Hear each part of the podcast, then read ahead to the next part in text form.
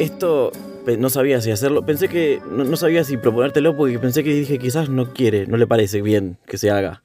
Porque lo que va a pasar a continuación igual no va a ser muy distinto de un capítulo de cualquiera de estos, pero y obviamente no voy a decir nada demasiado personal, eh, que, ni, que ni sé si hay muchas cosas demasiado personales que no diría, pero se me ocurrió que ya que no estoy yendo a terapia en estos meses, porque me dio una especie de, va, una especie no, me, me dijo, la última vez que fui en diciembre me dijo, no te doy más turno, vení cuando sientas que tenés algo.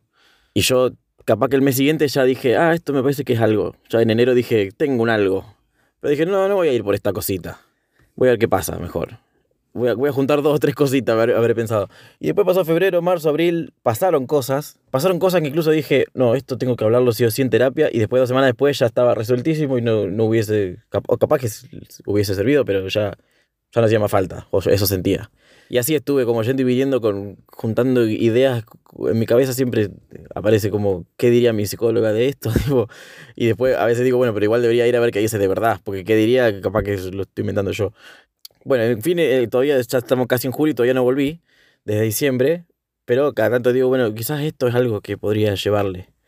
Yo tengo, eh, yo voy a, a clases de canto, y mi profe de canto me enseña o hablamos de cosas que van más allá del canto muchas veces. Tiene que ver, ella siempre dice que todo tiene que ver con todo y más que nada la voz de uno, tipo cómo saca la voz de uno de adentro, tiene mucho que ver con tu cuestión mental, psicológica, espiritual, de ánimo, de energía, más allá de la cuestión física de la garganta y cómo abras la boca y cómo respires y qué sé yo.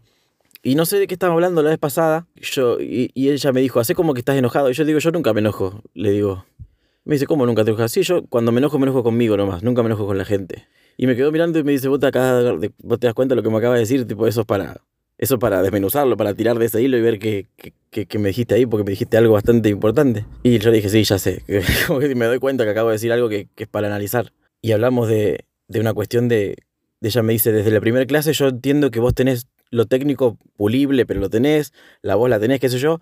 Lo que más me cuesta es que lo saques para afuera, me dice, como que, lo saques, como que, como que te tragas la te tragas las letras, tenés, que decirlo para afuera.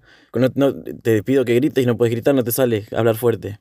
Eh, y me hizo acordar algo que me pasó el año pasado, en octubre, que yo tenía un recital en Rosario, eh, ponerle un sábado, y el martes se me puso roja la garganta, roja, roja, roja, roja. No tenía fiebre, no tenía cosa. Me acuerdo que te mandé foto a vos, tipo, tenía roja, no, me dolía cuando hablaba, cuando tragaba.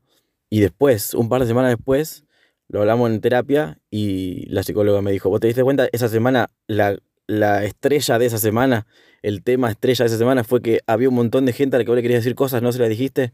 Y encima esa semana cerraba con vos cantando y obvio que la garganta se te puso roja. Tipo como un reflejo de muy... Era muy obvio que, que era, tenía que ver con eso. Y a veces me pregunto por qué me... ¿Por qué? Porque yo, yo, estoy... Yo digo, bueno, pues yo quiero decir las cosas y quiero... No, no, no, no, siento que yo no quiera decir las cosas o que sacar las cosas para afuera. Es más, en los momentos en que lo logro, ya sea diciendo cosas o incluso en la clase de canto, en los momentos que logro hacer la cosa fuerte, siento como una cosa, digo, ah, noto la diferencia, digo, ah, mira qué bueno cuando me sale para afuera la cosa. Y, a veces me pregunto eso, ¿qué, ¿por qué no me sale para afuera a veces la cosa? Como que me freno antes de, de, hablar. muchas veces me pasa que tengo conversaciones con la gente en mi cabeza, no, le, no les... Ah, eh, como que tengo un planteo para una persona, no se lo hago, lo pienso, pienso que me respondería, pienso que me respondería yo, y así estoy un mes hablando conmigo con las posibles respuestas, pensando todo lo que, cómo y jamás expreso la cosa. Y capaz que hasta después se me deja de interesar esa cosa y o siento que ya la hablé y en realidad no la hablé, la hablé conmigo. Y me sigue costando encontrar eso. ¿Por qué? Pero ¿por qué me freno antes? Como que eso, eso esa cosa no la encuentro. No sé qué estás pensando. Yo eh, eh, le tengo miedo a las generalizaciones, ¿no? Mm. Este, el hecho de que una persona no se puede enojar, eh, hay que tomarlo con pinzas. Uno puede decir, bueno, no se enojó con nadie hasta ahora. No tenés 85 años, mm. tenés tiempo de enojarte a lo mejor. También puede ser que vos no te enojes con las personas porque no sabés o porque no podés o porque sentís que no tenés derecho a enojarte. Eso podría ser todo un problema. Este, es como decir, darle darle a, como esa garganta roja, darle, darle claramente la, la, causa de la garganta roja a todo eso, puede cerrar en un momento para una explicación pero tampoco me gustaría que eso potencie las nuevas gargantas rojas, porque cada vez que vos te sentís medio en crisis, eh, armes gargantas rojas ahora, ¿viste? Hubo una segunda garganta, garganta roja en un contexto bastante parecido. Claro, tampoco hay que enseñarte a armar gargantas rojas, porque a lo mejor justo coincidió que era un virus, ¿viste? O sea, por eso no hubo placa. Eh, como vos tenés buena psicóloga, yo pienso que puede tener razón, pero me refiero a las generalizaciones. Como no estamos haciendo terapia, sino que estamos hablando a partir de lo que vos contás de algo general, las cosas se hacen porque se pueden hacer. ¿Mm? Y después de que se puedan, eh, se hacen porque eh, se quieren hacer. Entonces, la primera pregunta es, ¿por qué yo puedo no enojarme? ¿Y por qué decido no enojarme? Al revés sería, ¿por qué no puedo enojarme? No sé si es un poder que vos tenés el de no enojarte o es un, es un no poder, no podés enojarte. Sí, sí. ¿cierto? Muchas veces yo lo pensé como un valor, como, mira, como, ¿para qué me voy a enojar si no es enojándome que soluciono el problema? Tipo, y menos con otra persona. Muchas veces lo he pensado así. Pero muchas veces también, cuando, porque tampoco es que no me enojé nunca jamás en la vida, tipo, cuando me enojo con alguien y, no sé, levanto la voz o me pongo serio o lo que sea que pasa cuando uno se enoja, siempre siento que hay una parte de mí que está alerta de que la otra persona me responda algo que me... Como que yo me enojo porque siento que esto pasó algo que me parece que no es así. Y yo entonces me enojo.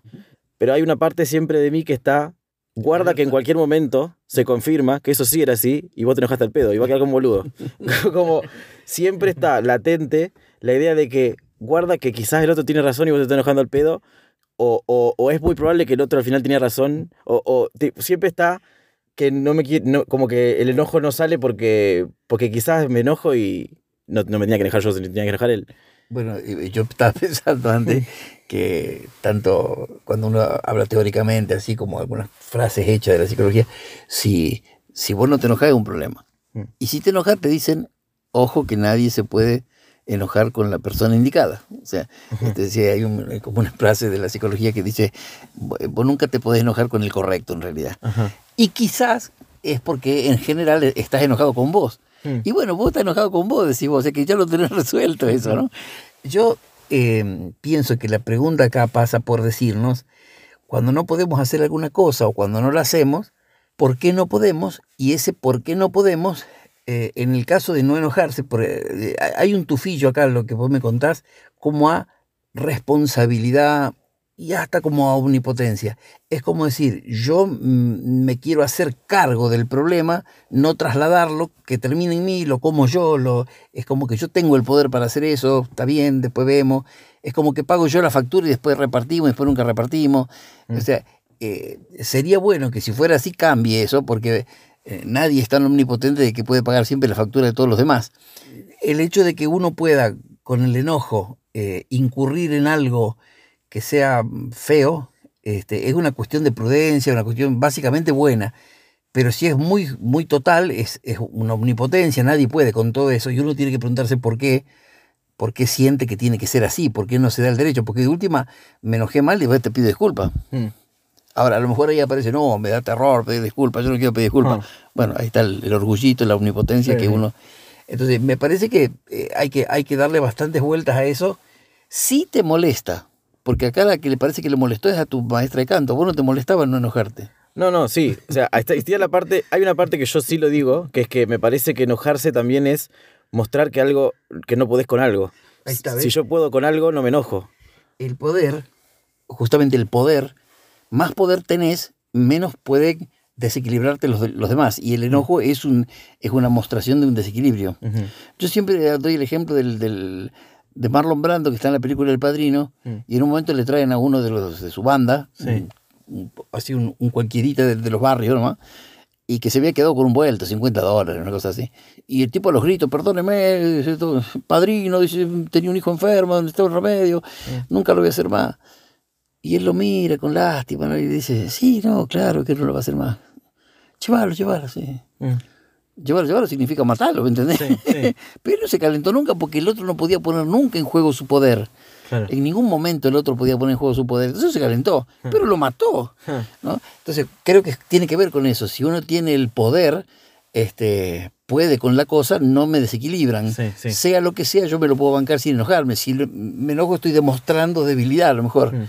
Bueno, la debilidad es humana y no está tampoco mal. Sí, Nadie tiene que poder siempre con todo. Como que siempre pensaba en Dumbledore, el maestro Yoda. Gente tranquila que solamente sacó su, su fuerza y su, y su, En un su momento energía en un momento donde no se podía hacer otra cosa. Y en el resto todo tranquilo.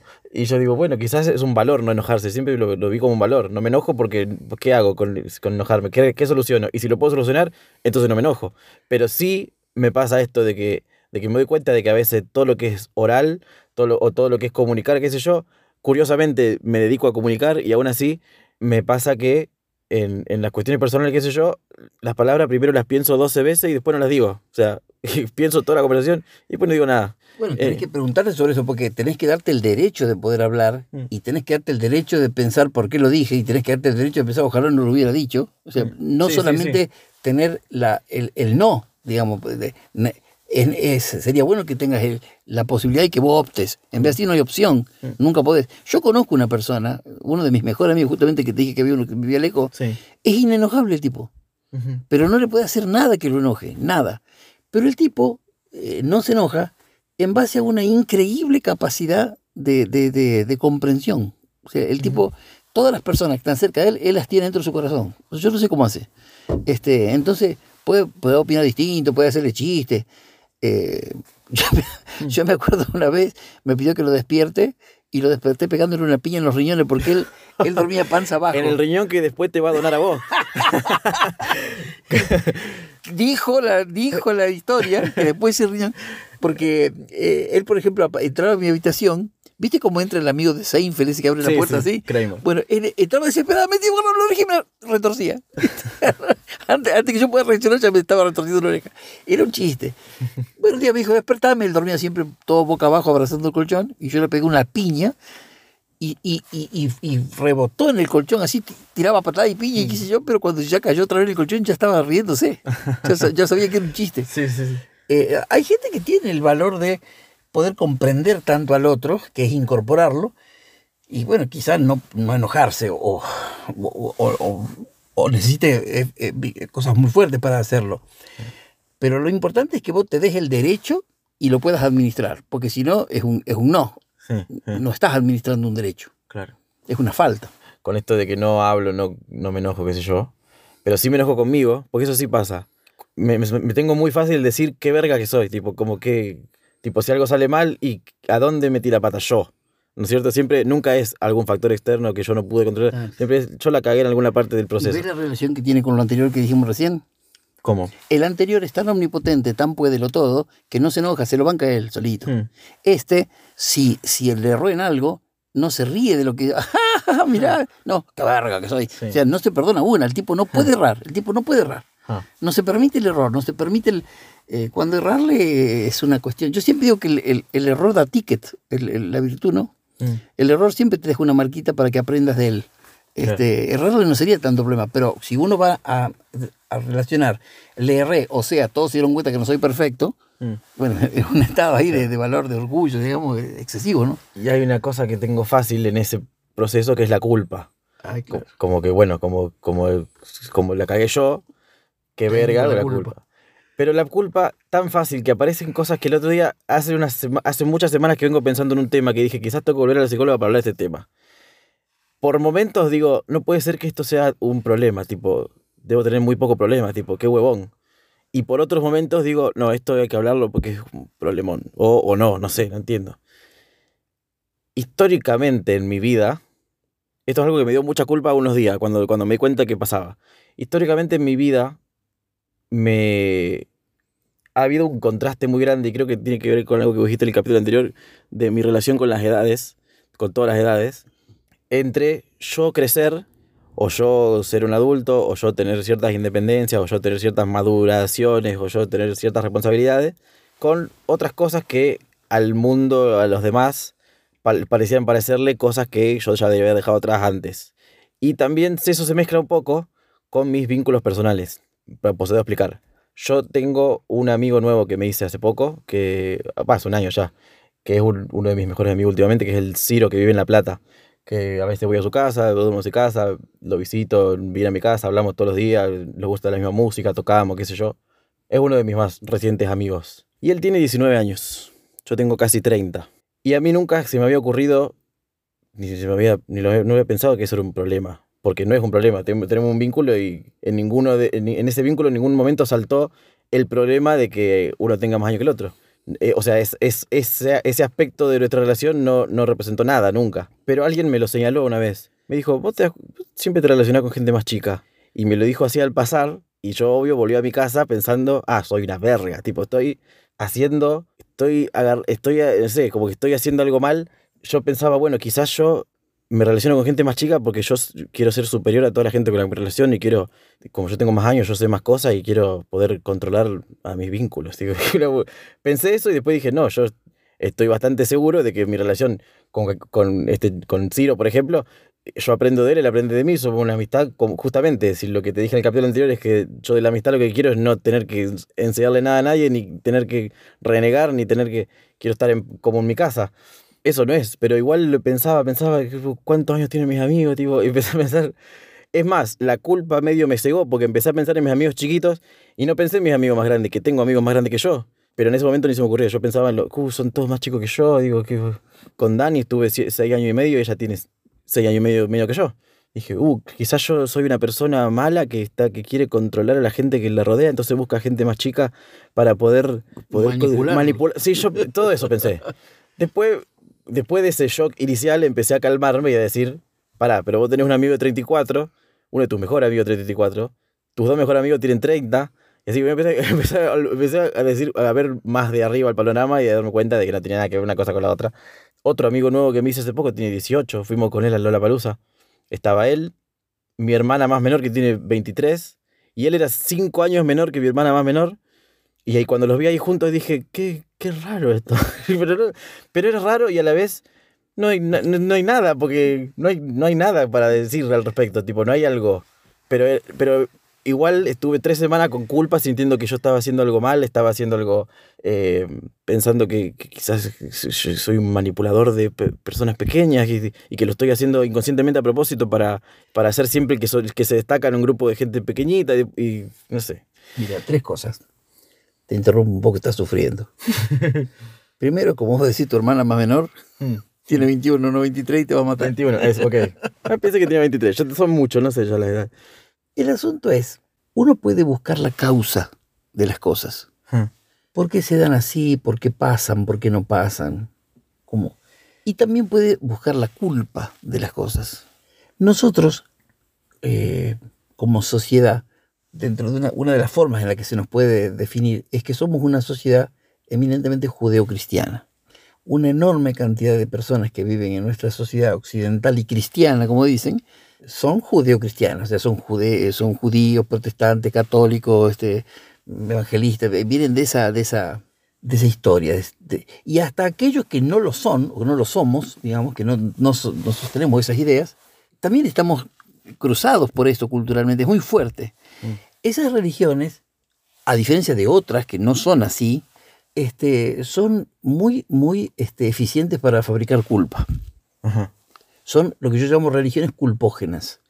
Este, todo, todo parte por ahí en la culpa de Adán, que no sé qué fato tuvo con la Eva, y a partir de ahí nos caímos todo el, cielo, y, y, después vos te van a juzgar, y, si tenés la culpa no van, te va al infierno, y si no tenés la culpa, y la culpa, y la culpa, y la culpa este, cuando uno analiza el concepto de la culpa, uno tendría que decir, eh, eh, filosóficamente hablando de culpas, digamos, sería como jurídicamente hablar de dolo. O sea, una persona va presa cuando hace algo malo, cuando quiso hacerlo, pudo haberlo evitado, le gustó hacerlo, entendía que estaba mal, pero lo hizo porque decidió hacerlo. ese va preso. Eh, es culpable.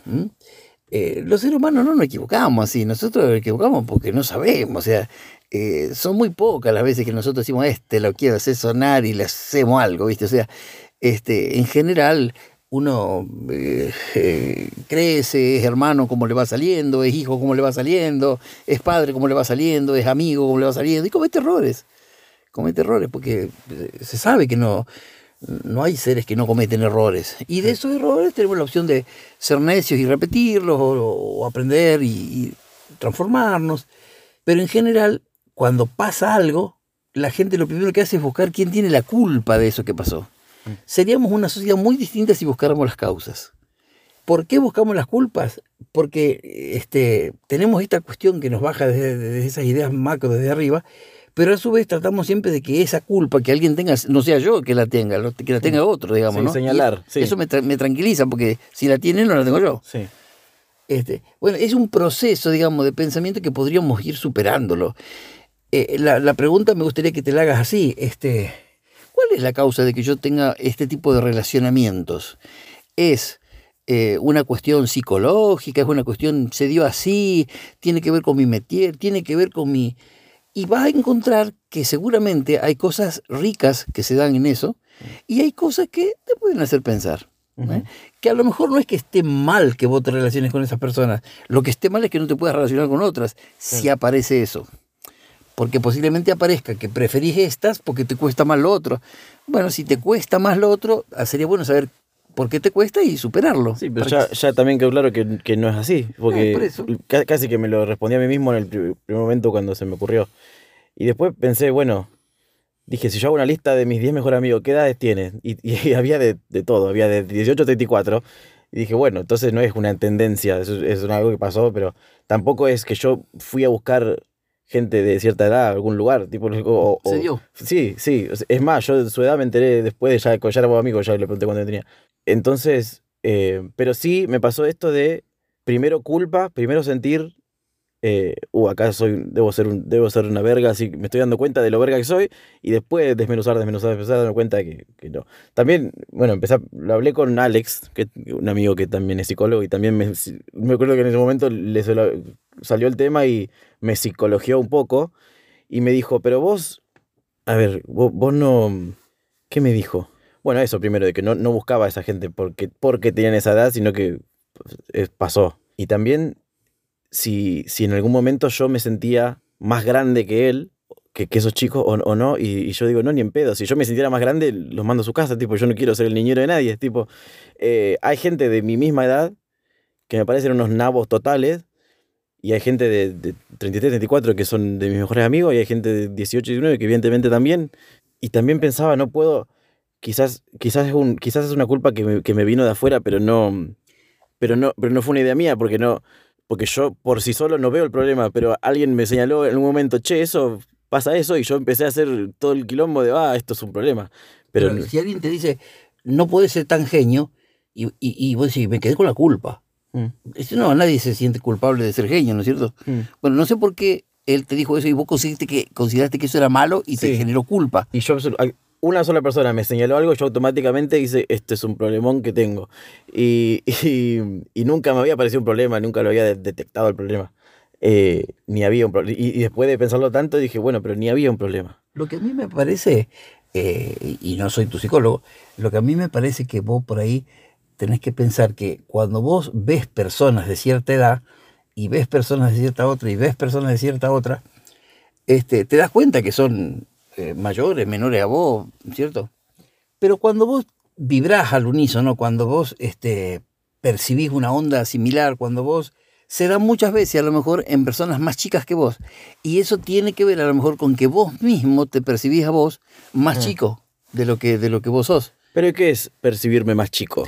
Eh, yo Porque esa, ah, eso, eso iba yo antes, que es como, yo tengo la edad que tengo y hago cosas. Siempre hubo un contraste, tipo, yo vivo solo en la ciudad más compleja para vivir solo del país y pago yo el alquiler del 100% y los impuestos y cosas y vivo y tengo responsabilidad y llamo al plomero cuando se rompe el inodoro y tengo, una, tengo un trabajo, un sueldo y hago todo eso de ser un adulto y aparte, no sé, no sé qué otra cosa, qué cosa hago que van en contraste, no sé, me gustan los Pokémon, qué sé yo, como que hay un contraste en cosas.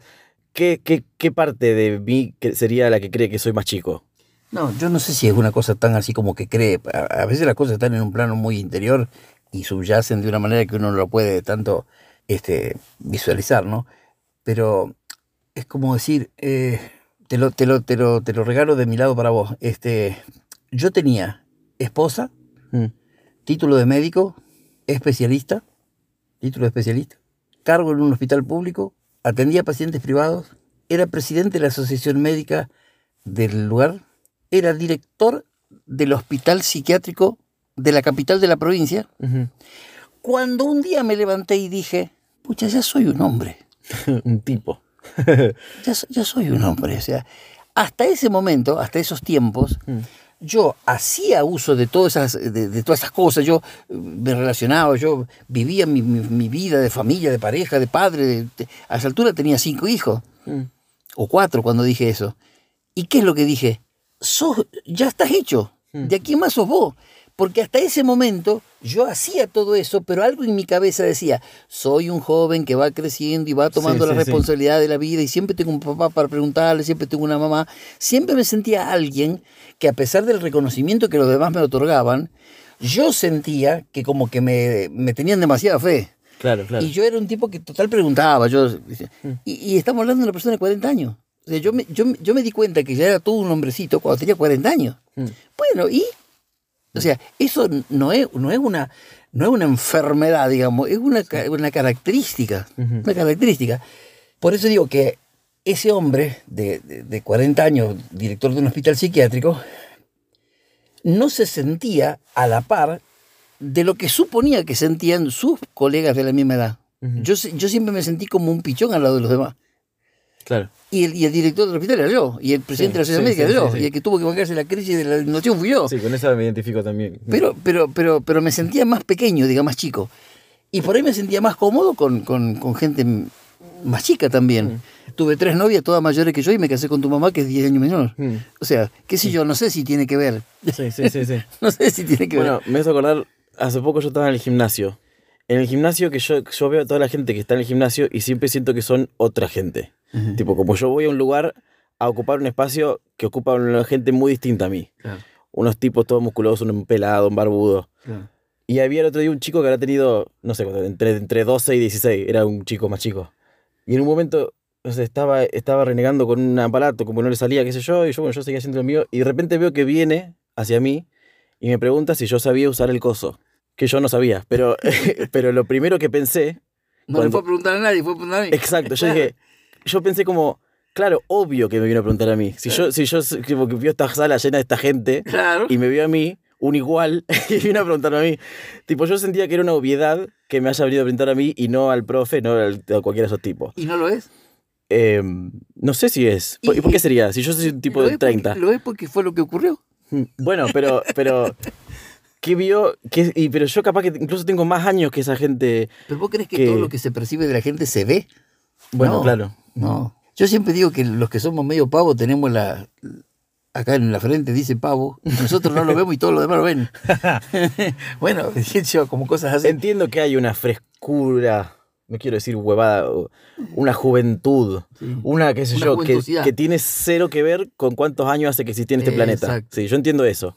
Y también entiendo que, bueno, yo vi que ese chico que se acercaba a preguntarme y lo sentí como un igual, cuando le doblo la edad, ¿qué igual? Tipo que, no sé, Yo te pregunto, cuando vos ves las caras de los musculosos barbudos que están Sí. ahí, ¿no es cierto que son unas caras de tipo serio, reconcentrado, músculo? Tiene trabado hasta los músculos de la cara y gran parte de todo lo que hacen es como una cosa de que está, vos sentís como que está mandando el mensaje de fuerza, virilidad y, y puedo ser más Mm, grande sí, que eso. sí, pero- sí. Bueno, ese chico en tu cara no vio eso ni por puta. Claro, claro, claro. Y es más, yo veo eso en esos tipos y capaz que tienen 22, 23. tipo, y yo, y yo le- yo tengo muchos más años todavía. Eh, pero yo veo un tipo, no veo un chico, no veo un chabón, veo un señor. Claro. Pero siempre me. Pero como que hubo un tiempo donde me, me preguntaba estas cosas y me preguntaba si no estará mal. Y bueno, pensar todas estas cosas me, hace- me hizo ver que no. Pero lo que estamos haciendo es compartir esto porque mucha gente debe sentir estas cosas. Mm. Mucha gente debe sentirse el raro, eh, el que no pudo tal cosa, y no se da cuenta que no pudo tal cosa porque tiene algo que le hace poder tal otra. O sea, uno puede decir, y yo nunca pude hacer esto. Bueno, eh, lo, lo- lo que te constituye, que te impide hacer eso, es lo mismo que te facilita hacer aquello otro. Nadie puede todo. Nadie es, este, eh, nadie es, nadie es todo. Todos somos una, una faceta de, de cada tema, digamos, ¿no es cierto? Y no somos todas las facetas de todos los temas. Y eso tiene que ver con reconocerse a uno, darse el derecho y centrarse en las potencialidades. Y cuando uno de pronto encuentra que algunas de las dificultades que tiene son superables, bueno, eso es otra cosa, es un enriquecimiento. O sea, yo llegué a un momento que en mi vida que me convencí de tal cosa. Bueno, listo, este, mm. adelante. Entonces se abre otra etapa, se abre otra riqueza, digamos. Bueno, no sé qué más decir con ese tema. Pero sí me llamó la atención esto de cómo me bastó que una sola... Que también pasa con... Bueno, yo que hago YouTube, que soy una persona que mucha gente ve y opina sobre mí porque me ven y sienten que soy una cosa lejana en la computadora y, opinan sobre mí. Y la mayoría de las veces opinan bien, opinan bien todo el tiempo hasta que aparece uno que dijo, che, ¿no le parece que este video bajó de calidad con respecto al video anterior? Y yo, uno se va a dormir pensando en ese, siempre pasa. Siempre, el que señaló... Sí, eso, pasa siempre y, tiene que ver con esto, supongo, de una persona que me marcó algo que para mí no era un problema y empezó a ser un problema porque me lo marcó esa persona. Pero ese ejemplo, por ejemplo, hay eso de que uno dijo, che, este video no es lo mismo. Una persona puede escribir, eh, che, este video no es lo mismo que el anterior. Me parece que acá se bajó un poquito la... Eso, eso puede ser muy constructivo para vos. Puede decir, ¿en dónde me descuidé? ¿Qué, qué hicimos menos? ¿Dónde nos relajamos? ¿Cierto? Ahora, si el tipo en vez de poner eso, pone estaba esperando la berretada y por fin salió la berretada, ¿eh? Bueno, eso es una agresión y seguramente te genera otra cosa. Mm. Entonces, tratar de, tratar de entender de la situación qué hay en la situación en cuanto a lo que se expresa y en cuanto al por qué se expresa, o sea, cuál es la intención. Mm. Este, y eso te puede llegar, llevar a que vos puedas este, sacar hasta de una cosa medio mal presentada cosas positivas. Mm. Em, Uno no cree en realidad que todo lo que hace le va a gustar a todos mm. y que todo lo que hace siempre le va a gustar a todos. O sea, alguna vez puede ser que algo no sea de la misma calidad. Mm, sí, no, sí, además con, con el tema de...